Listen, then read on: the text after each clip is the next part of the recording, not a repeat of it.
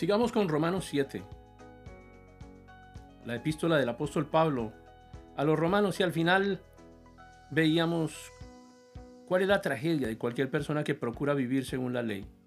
No conduce a la vida. Ahora, es verdad que Dios dijo en cuanto a la ley en Deuteronomio 8, cuidaréis de poner por obra todo mandamiento que yo os ordeno para que viváis. Pero guardar las ordenanzas y estos estatutos resultó difícil. Ahora la culpa no se encontraba en la ley.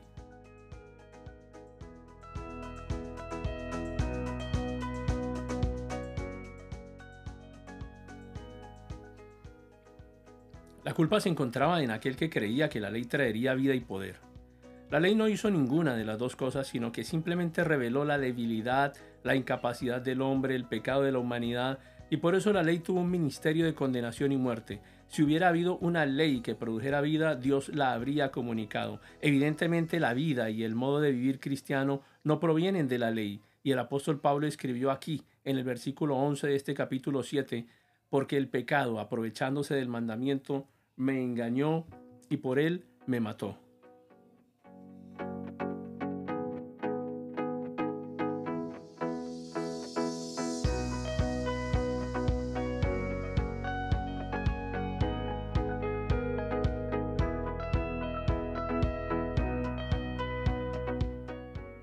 En otras palabras, el pecado fue personificado una vez más, y esta vez fue presentado como tentador. El pecado tienta a todo hombre que está fuera del huerto de Edén en cuanto a sí mismo y a Dios.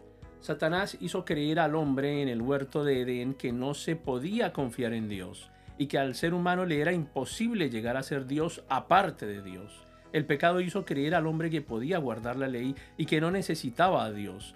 Esta es la falsa senda que encontramos en el versículo 10 y conduce a la muerte. Había sido ordenada para la vida, pero Pablo dijo que él había encontrado que le había conducido a la muerte. El pecado al fin mataría porque la ley trajo un conocimiento del pecado y el hombre quedaba, pues, sin excusa.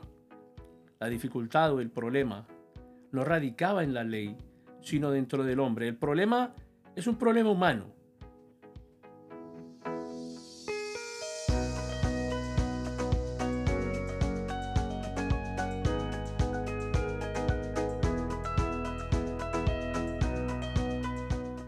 Y continuamos leyendo aquí en el versículo 12 de este capítulo 7. De manera que la ley a la verdad es santa y el mandamiento santo, justo y bueno. Resulta que es como si esto fuera una ecuación. Y, y el hombre es la X en la ecuación de la vida. Él es la cantidad desconocida, el elemento incierto y en el cual no se puede confiar. En este versículo Pablo reiteró su tesis de que no hay defecto en la ley, es santa porque expresa una parte de la voluntad de Dios. Es una revelación de Dios mismo. Los requisitos de la ley son justos porque en su cumplimiento hay gran recompensa. Los requisitos son buenos en que no hay ninguna intención mala detrás de ellos. Pablo nunca desestimó la ley, sino que más bien la honró. Y continuó diciendo en el versículo 13, entonces, ¿lo que es bueno vino a ser muerte para mí? De ninguna manera. Más bien, el pecado, para mostrarse como pecado, produjo en mí la muerte por medio de lo que es bueno, a fin de que el pecado por medio del mandamiento llegara a ser extremadamente pecaminoso.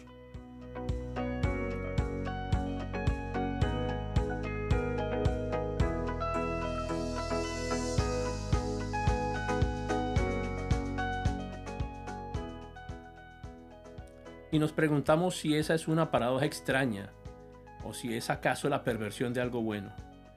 El mandamiento fue totalmente incapaz de comunicar la vida. El hombre necesitó disponer del recurso de una ayuda desde afuera porque el mandamiento intensificó lo terrible que es el pecado. El versículo 14 dice, sabemos que la ley es espiritual, pero yo en mi condición humana soy carnal, estoy vendido como esclavo al pecado.